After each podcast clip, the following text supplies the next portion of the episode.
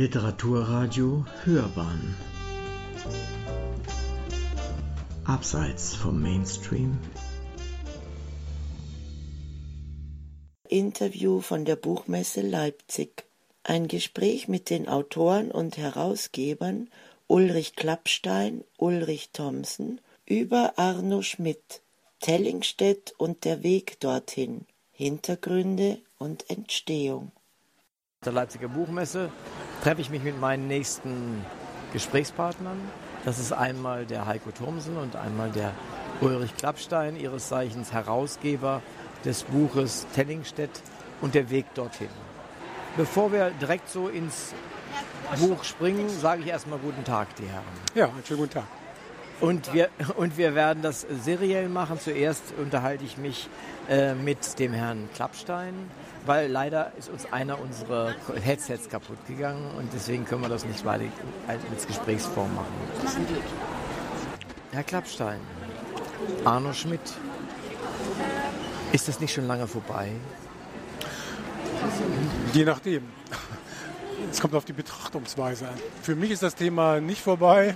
Die Ausstellung im letzten Jahr hat, glaube ich, einen riesen Ausschwung gegeben. Ähm, und ich denke, ähm, möglicherweise kommt erst Arno Schmidts Zeit, wenn das durchsickert. Das ist ja auch so ein Ausdruck von Arno Schmidt, das Nachsickern. Und ich denke, es kommt erst noch die Zeit, wo man vielleicht doch sieht, äh, dass es keine Sache, sagen wir mal, des, des Frühwerks war oder der Typoskriptromane, sondern es war eine Sache des Gesamtwerks. So sehe ich es zumindest. Mhm. Ich kenne Arno Schmidt ja schon eine Weile länger. Äh, meine Mitstudenten haben mich damit bekannt gemacht, muss ich mhm. ganz ehrlich sagen. Und ich hatte eben schon gefragt, ist die Zeit nicht vorbei? Sie gehören zu einer Gesellschaft, die sich mit Arno Schmidt beschäftigt. Vielleicht können Sie den Hörern was darüber sagen. Also ich bin Mitglied dieser Arno Schmidt Gesellschaft, Gesellschaft der Arno Schmidt Leser. Ähm, das Wichtigste an dieser Gesellschaft sind die Jahrbücher, die jährlichen Treffen und so eine Art Mitgliederzeitschrift, äh, das Schauerfeld. Für Schmidt-Kenner ein ganz wichtiger Name. Ja. Ähm, diese Gesellschaft besteht demnächst seit äh, für, für 30 Jahre, im 30. Jahr und gewiss, äh, bietet so eine gewisse Konstanz, also auch für Schmidt-Leser, aber auch für Autoren natürlich, die äh, ursprünglich war das ja mal so ein kleines, man nennt es ja mal Dechiffrier-Syndikat. Äh, die Zeiten sind endgültig vorbei. Ähm, erfreulicherweise haben wir auf den letzten Tagungen viele junge Wissenschaftler von den Universitäten, äh, die an Forschungsprojekten sitzen. Äh, es gibt mittlerweile wieder, ich komme ja aus Hannover, ziemlich viele Seminare, die sich mit Schmidt beschäftigen. Und diese Gesellschaft ist halt so ein Forum. Mhm. Wir suchen uns immer einen anderen Ort aus, äh, bereisen sozusagen die Bundesrepublik Deutschland äh, dieses Jahr werden wir dann in Mainz tagen. Habe ich mitbekommen. Ich bin ja auch Mitglied der Gesellschaft und finde das auch sehr schön. Und dann kommen wir direkt, springen wir direkt in das neue Buch, das Sie auch vorstellen wollen heute.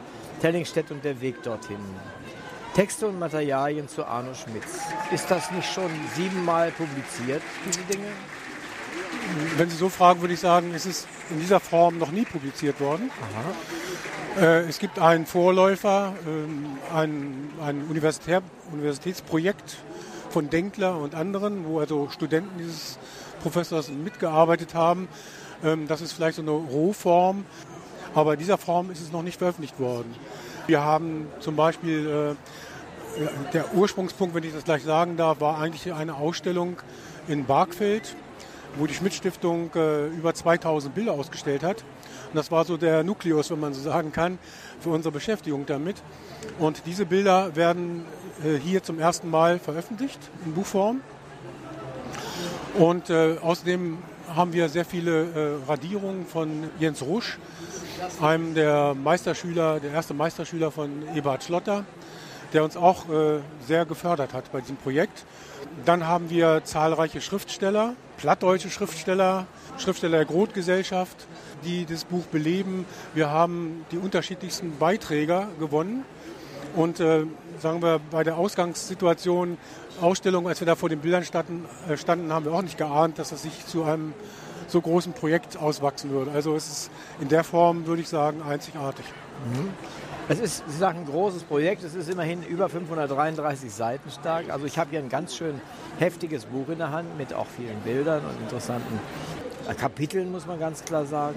Und der Jens Rusch ist eben gerade schon genannt. Der malt ja tatsächlich auch sehr fantastische Dinge, die mit Arne Schmidt zu tun haben. Und es sind wirklich sehr fantastische Sachen, die er da macht. Wenn ich Sie fragen würde, gibt es etwas, was Sie durch das Buch, durch die Recherche zu dem Buch, durch das Zusammenstellen des Buches gefunden haben, wo Sie jetzt jedem Arno Schmidt Fan oder Interessierten sagen würden, wusstest du eigentlich schon das?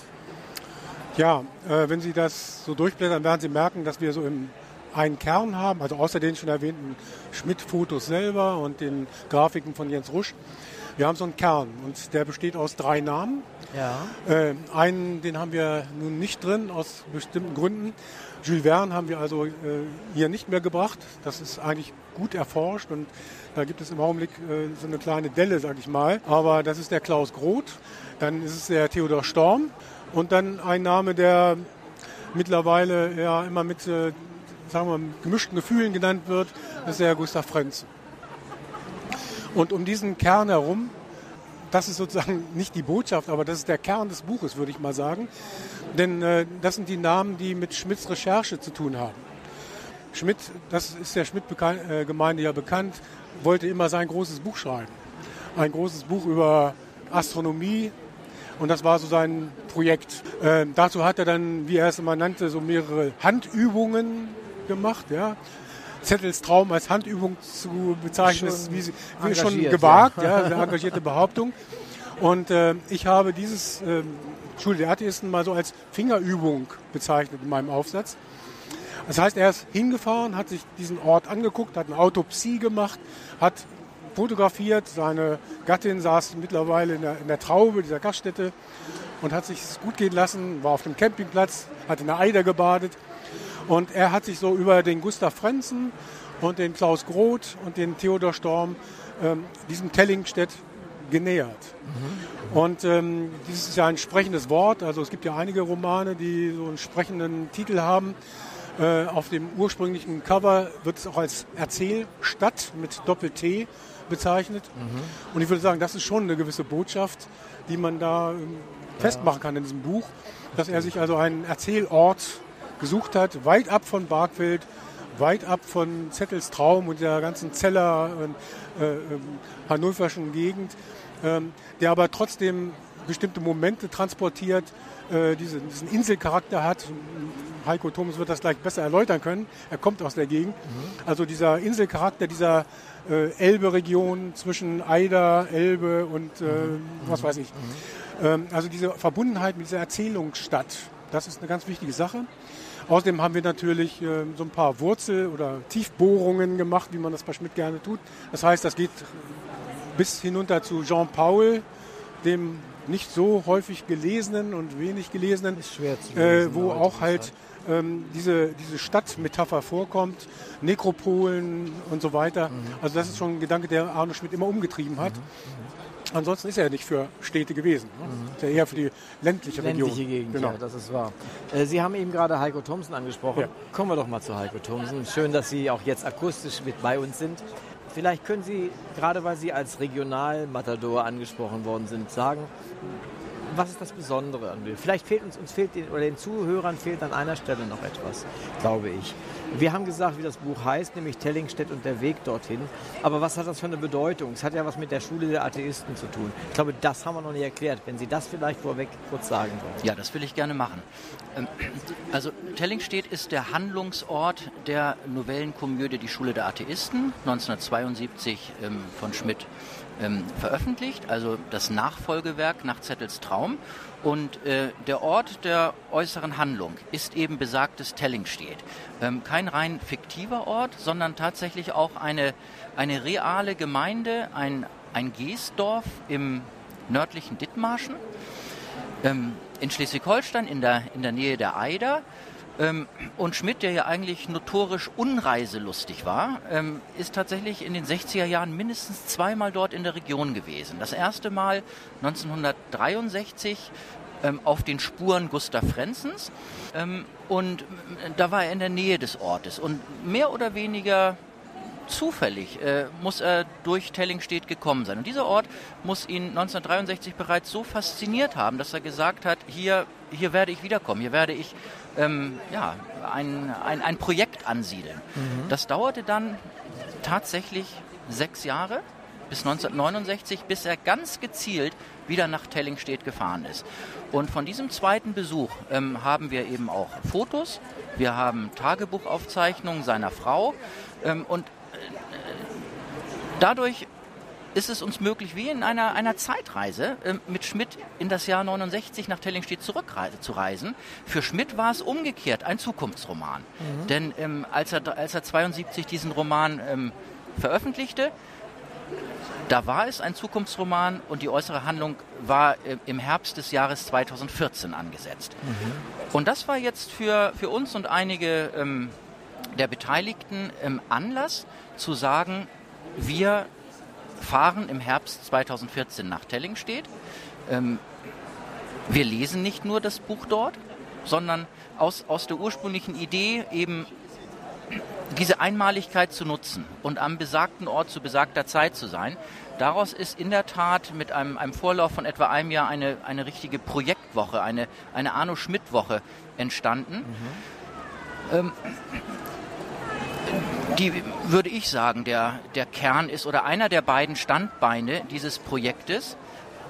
Der Ursprung ähm, der Beschäftigung von Jens Rusch mit Tellingstedt in der Schule der Atheisten geht allerdings noch weiter zurück. Ah, ja, okay. ähm, Herr Rusch hatte Anfang der 90er Jahre ähm, den Mut, ähm, sich an das Projekt zu wagen, die Schule der Atheisten zu illustrieren. Äh, Mut sage ich äh, insofern, als er ähm, eben durch die Beziehung zu, zu, Eberhard Schlotter, der ja schon viel Arno Schmidt illustriert hatte, mhm. sich vorher nicht an, an, an Schmidt selbst gewagt hat, mhm, obwohl ja dieser Roman quasi vor der Haustür lag. Jens Rusch ist ja als, als, auch als Dithmarscher ähm, Maler quasi ähm, ja, äh, Nachbar äh, mhm. in Brunsbüttel. Mhm, Und seine Idee war, diese Illustrationen so authentisch wie möglich zu gestalten. Und das schien ihm am besten ähm, gewährleistet zu sein, wenn er vor Ort ähm, heute würde man sagen, ein Casting stattfinden lässt. Also ähm, tatsächlich reale Personen in Telling steht, ja, fotografiert, mhm. ähm, inszeniert, viele Fotos macht und aus diesen Fotos heraus seine Illustrationen, von denen wir ja gut 20 auch in diesem Buch wiederfinden, mhm. ähm, dort stattfinden zu lassen. Das heißt, die Illustrationen sind etwa 25 Jahre alt, wurden auch verschiedenen Orts gezeigt, aber ähm, quasi noch nie in, in, in Form ähm, wie jetzt auch mit Texten zusammengebracht, mit Schmitz-Fotos zusammengebracht.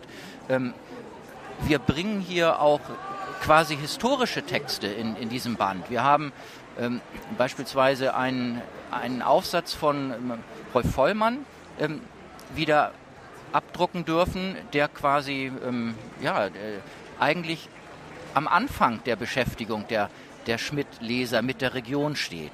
Also es war uns auch wichtig, wirklich, Sie fragten zu Anfang, was, was ist das Neue, auf das wir gestoßen sind? Wir sind auch auf ganz viele alte Dinge gestoßen, die, die einfach nicht in Vergessenheit geraten sollen, weil sie zu diesem, ich nenne das mal Tellingstedt-Komplex, einfach mhm. dazugehören.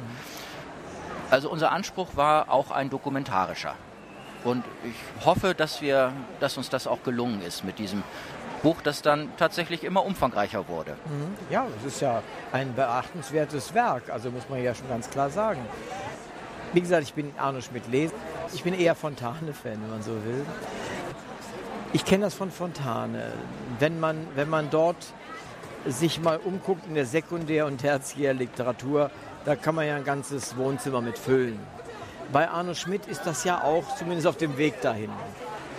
Meine Frage ist, wo ist der Unterschied zwischen einer klaren Aufarbeitung des Schriftstellers und warum er was schrieb, wie er das schrieb, wie es dazu gekommen ist, also der Werkaufbereitung, und zwischen der Obsession für Arno Schmidt an der Stelle. Ich mag ähm, nicht von mir behaupten, dass es mir in der relativ kurzen Zeit meiner Beschäftigung mit Arno Schmidt gelungen ist, die Sekundärliteratur wirklich ähm, umfassend zu sichten. Ähm, das das ist, glaube ich, auch nicht unsere primäre äh, Zielsetzung bei diesem Buch gewesen. Ähm, Ja, es geht, geht, mir gar nicht so sehr um die Inhalte der Sekundärliteratur. Sie nicken, Klappstein. Ja, Sie sprachen gerade an die Beziehung zwischen Autor und Werk. Ja, genau. Ich denke, bei Arno Schmidt darf man den Faktor nicht außer Acht lassen, dass der Anteil seiner Selbstinszenierung sehr groß ist. Ja. Das heißt, er hat sich in seinem Werk über die sogenannten Juvenilia, also Dinge, die erst nach seinem Tod veröffentlicht worden sind, äh, eigentlich immer selbst inszeniert. Er hat sich selbst geschaffen als Autor, äh, hatte auch seine Krisen zu überstehen. Er wollte auch mal aufgeben zu schreiben. Und ich denke, das ist ein ganz wesentlicher Punkt. Dieses Bild von dem Autor Arno Schmidt, ähm, der ganz unabhängig von der Sekundärliteratur äh, ähm, aufzuarbeiten ist. Sie wissen vielleicht, äh, dass es äh, die gültige Biografie nicht gibt. Wer wagt sich auch ran? Sie haben diese Regalmeter von Sekundär- und Tertiärliteratur angesprochen. Es, es, ist tatsächlich ein Wagnis, ähm, so eine Art Gesamtbild zu machen. Vielleicht ist die Zeit auch noch nicht gekommen dafür. Aber Herr Thomsen hat es ja angesprochen, wir haben versucht, zumindest so einen dokumentarischen Ausflug zu machen, der sicherlich eben äh, auch diese biografischen Anteile mitbringt. Ich möchte nochmal auf dieses wunderschöne Wort Obsession zurückkommen. Hm? Warum sind Sie nicht einfach, oder vielleicht kann man das gar nicht, Mitglied der Arno Schmidt Gesellschaft? Sie meinen die Arno Schmidt Stiftung? Stiftung, Entschuldigung, Stiftung. Ja gut, die Stiftung ist ja ein Werk im Prinzip von Herrn Riemsmann, ja. der Schmidt noch kurz vor seinem Tod äh, kennengelernt hat und dann hinterher noch mit der Witwe genau. äh, über diese Gründung dieser Stiftung nachgedacht hat und auch verwirklicht hat. Damit hat ja die Gesellschaft der Leser nichts zu tun. Ähm, der Ursprung dieser Gesellschaft liegt ja daran, ich sagte vorhin schon, dieses sogenannte Dechiffrier-Syndikat, das geht so ein bisschen auf die Richtung Obsession. Ja. Die trafen sich ja damals in der Kneipe Bangemann, das ist ja sozusagen um die Ecke von ja, Schmidts ja. Wohnhaus, und haben versucht, den Meister in Anführungszeichen, solange er lebte, äh, noch irgendwas ab, auszupressen, abzuhorchen äh, und so weiter. Das würde ich so als Obsession bezeichnen. Mhm. Und das ist ja nun in ruhigeren Bahnen. Ja? Die, äh, die Stiftung ähm, hat ja einen ganz klaren Auftrag äh, und hat auch ihre eigenen Planungen.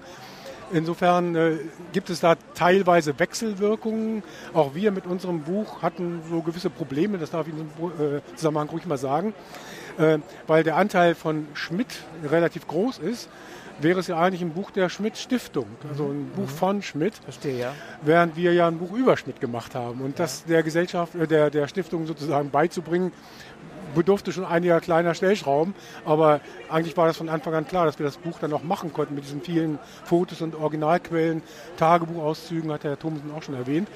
Also da gibt es einen gewissen Dualismus. Also es gibt diese Schicht von obsessiv Lesenden, sage ich mal, zu denen ich ja auch gehörte, als ich zu Schmidt gekommen bin. Und dann gibt es diesen Bodensatz der äh, Forschung, wo auch viele Gelder verteilt werden. Es gibt ja einen Preis, äh, ein Stipendiat, ja. ein Stipendium. Ja, ja. Äh, und dann eben diese Riesengesellschaft, derzeit rund 190 Mitglieder, ähm, die sich ja immer kursorisch treffen. Also die Sachen muss man schon auseinanderhalten. Hm, verstehe schon, ja. Mhm. Also am Anfang war mir das auch nicht ganz klar, als ja. ich mich damit beschäftigt habe. Ich habe, wie gesagt, Arno Schmidt gelesen, als ich studierte und dann, dann eine Weile, ganz lange Weile nicht. Und als ich dann diese Tagung machen wollte, habe ich mich wieder damit beschäftigt. Und das war auch ganz interessant. Das Buch ist ja deshalb gemacht worden, damit es gelesen wird. Es ist gemacht worden, damit die Leute sich das ansehen, damit sie es lesen und, und so weiter. Wer soll sich das ansehen und lesen? Ja, unsere Intention war ganz am Anfang eine Broschüre. Ja? Herr Thomsen hatte diese Tagung erwähnt. Ja. Ähm, die ja nun hoffentlich jährlich stattfindet, auch zur Ehre von Alice. Alices Todesjahr jährt sich ah, dieses ja, Jahr okay. Und äh, das war so, so ein Impuls. Also man macht so, ein, so eine Broschüre dieser Tagung, äh, um so ein Gegenstück zu 1991 zu setzen, um das fortzuführen, die Tradition.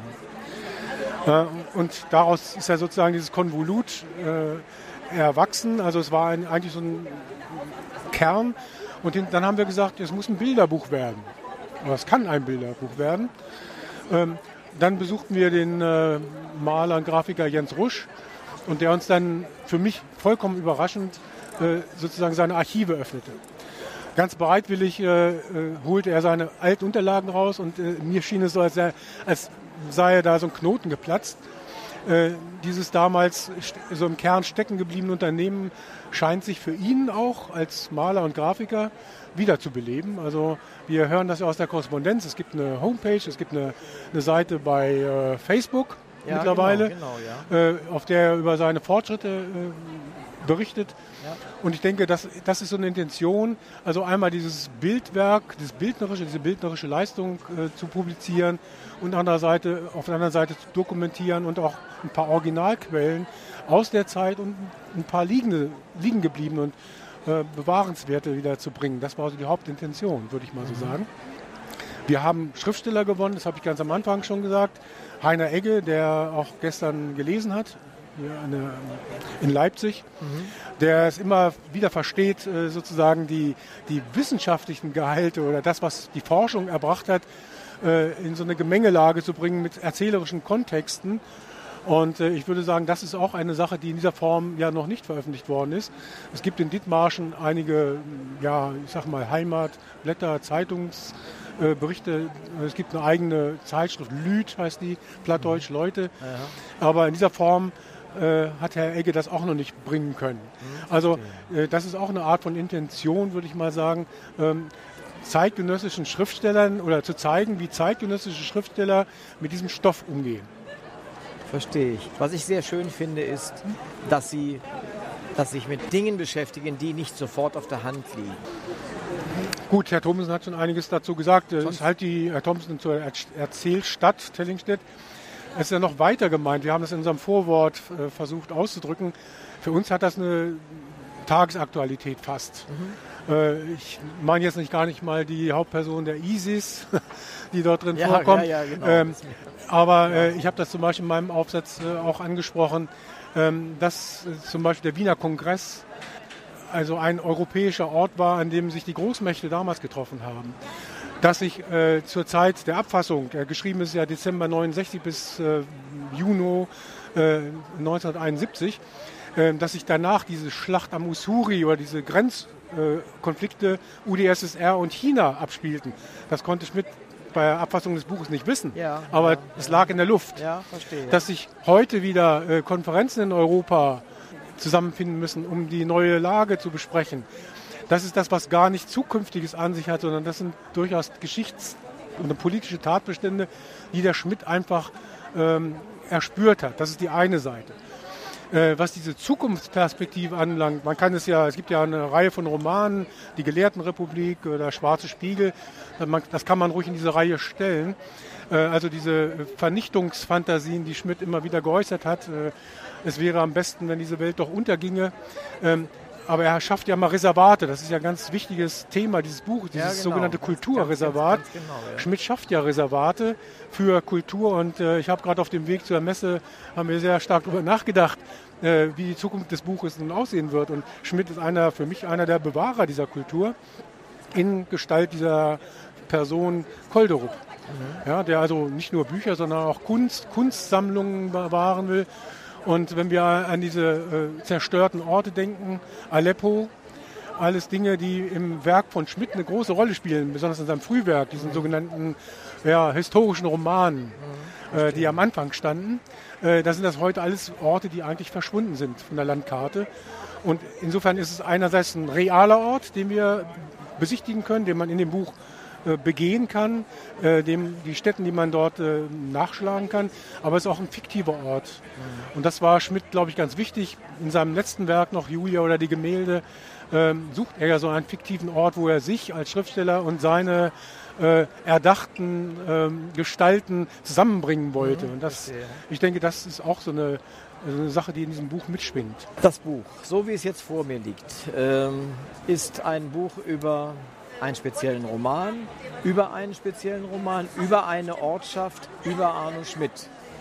Zusammengefasst, warum soll ich das lesen?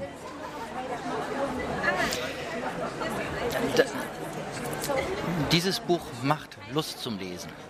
Ähm, das postuliere ich einfach mal. Ähm, es ist ein Buch, das denke ich, ähm, ja, wenn Sie es aufschlagen, Lust macht zu lesen, weiterzulesen, auch sich den Schmidt-Text zur Hand zu nehmen, aber eben auch äh, tatsächlich in die Region dort zu fahren. Es ist ein Buch, das ja auch textlich einen Spagat wagt. Wir bringen hier plattdeutsche Texte von Klaus Groth, das muss ich vielleicht auch noch erläutern, ja. der in Telling steht, nämlich seine ja, seine, seine Kinder- und Jugendjahre verbracht hat. Tellingstedt ist der Geburtsort seiner Mutter und mhm. immer, wenn er ähm, aus Heide Ferien hatte, dann ist er zu Fuß dort nach Tellingstedt auf die Geest gewandert und hat dort sehr ja, glückliche Kindertage verbracht mhm. und Tellingstedt selbst ist eben auch der Handlungsort vieler seiner Gedichte und eben ja, auch eines ja. äh, dort angesiedelten Vertellens, einer, einer plattischen Erzählung. Und ja, Klaus Groth ist in Tellingstedt präsent, aber eben, Sie fragten, welche Intention, warum soll man das Buch lesen? Ich persönlich verbinde mit dem Buch auch die Hoffnung, ähm, diese Gegensätze zusammenzubringen. Also vielleicht Grotleser Menschen, die sonst nur Plattdeutsch gelesen haben, sich vielleicht für die Region interessieren, an Schmidt ranzuführen und mhm. äh, ihnen zu zeigen, Mensch, da ist ja jemand, der ist zu uns gekommen und hat diesen Ort zu einem Ort der Weltliteratur gemacht. Mhm. Super. In der Provinz an der Eider. Verstehe ich durchaus und das ist ein super Argument. Und äh, das ist auch das beste Schlusswort, was wir dafür haben können. Ich danke den beiden, die mich besucht haben. Das war, wir sprachen über Tellingstedt und der Weg dorthin. Äh, Texte und Materialien zu Arno Schmidt, die Schule der äh, Atheisten, herausgegeben von Ulrich Klappstein und Heiko Thompson, bei denen ich mich herzlich bedanke. Der Verlag, der es herausgegeben ist, der Neiße Verlag. Vielen herzlichen Dank für das Gespräch. Ich habe wieder was über Arno Schmidt gelernt und wir sind ja Brüder im Geiste von Arno Schmidt. Wir danken Ihnen.